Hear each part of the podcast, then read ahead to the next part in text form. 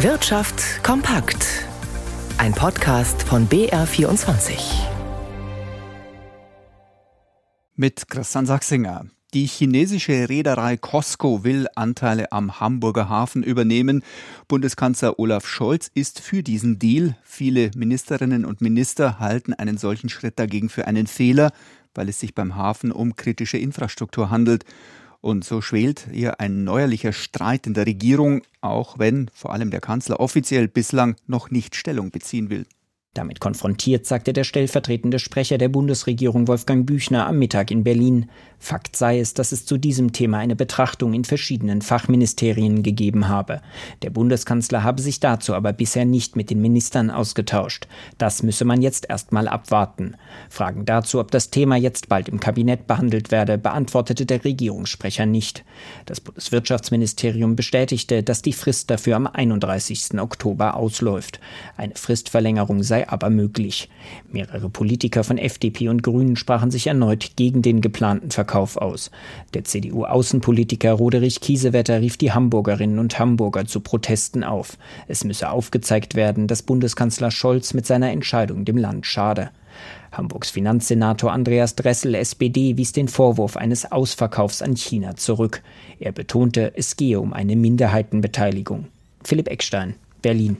China und Saudi-Arabien wollen ihre Kooperation im Energiesektor ausbauen. Das haben Saudi-Arabiens Energieminister und der Direktor der chinesischen Nationalen Energiebehörde vereinbart.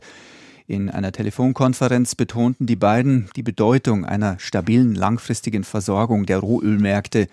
Die Volksrepublik ist mit ihrer Milliardenbevölkerung der weltweit größte Rohölimporteur. Chinas Konjunkturmotor läuft dieses Jahr im Zuge der strikten Corona-Maßnahmen allerdings nicht mehr rund, was auch die Nachfrage nach Öl spürbar sinken lässt.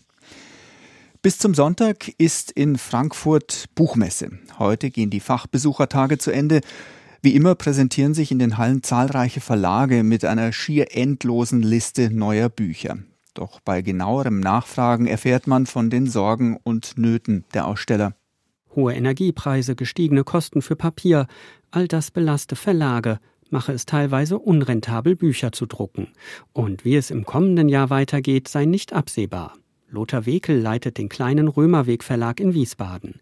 Er sagt, er habe durchaus Kontakte zu Autoren mit interessanten Büchern oder Ideen geknüpft. Aber wir haben auch verhalten reagiert auf Vorschläge, weil die Unkalkulierbarkeit in Herbst 23 noch gegeben ist. Heißt konkret, Lothar Wekel wird weniger neue Bücher herausbringen, weil er nicht weiß, ob es sich rechnet. Und so dürfte es auch vielen anderen, gerade kleinen und mittleren Verlagen auf der Buchmesse gehen.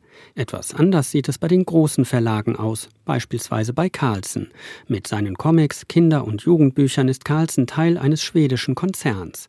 Da ist es schon beim Einkauf leichter und günstiger an Papier zu kommen.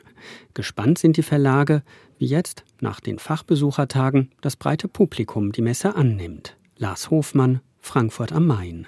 Und schauen wir an die Aktienmärkte und ins Börsenstudio zu. Gabriel Wirth, einen Tag nach dem angekündigten Rücktritt der britischen Premierministerin Liz Truss zeichnet sich noch nicht ab, wer künftig das Amt übernehmen könnte. Wie kommt denn das neuerliche politische Tauziehen in London an den Märkten an, Gabriel? Ja, überhaupt nicht, denn auch Investoren brauchen nun mal Planungssicherheit und deshalb herrscht hier auch an den Märkten überwiegend Zurückhaltung, denn Großbritannien steckt ja nicht nur in einer politischen, sondern man darf es nicht vergessen, auch in einer wirtschaftlichen Krise und das zeigen auch die heutigen Daten. So sind die Einzelhandelsumsätze im September um 1,4 Prozent gesunken gegenüber dem Vormonat und manche Experten gehen nun davon aus, dass sich das Land bereits in einer Rezession befindet und da helfen natürlich nicht gerade die politischen Turbulenzen. Und so ist auch das britische Pfund hier wieder etwas unter Druck und verliert gegenüber dem Dollar auf unter einen Dollar 12 Cent. Und auch die Renditen an den Anleihemärkten steigen wieder. Und das bedeutet, dass sich die Investoren hier von britischen Staatspapieren wieder trennen. Die Rendite der zehnjährigen Staatsanleihen ist hier wieder auf über 4 Prozent gestiegen und zwar auf 4,07 Prozent. Immerhin an der Börse in London kann sich der Leitindex eigentlich noch recht wacker behaupten und tritt nahezu auf der Stelle, während der DAX hier nach einem Auf und Ab aktuell mit 0,7 Prozent im Minus ist bei 12.685 Zählern und der Euro pendelt um die Marke von 98 Cent.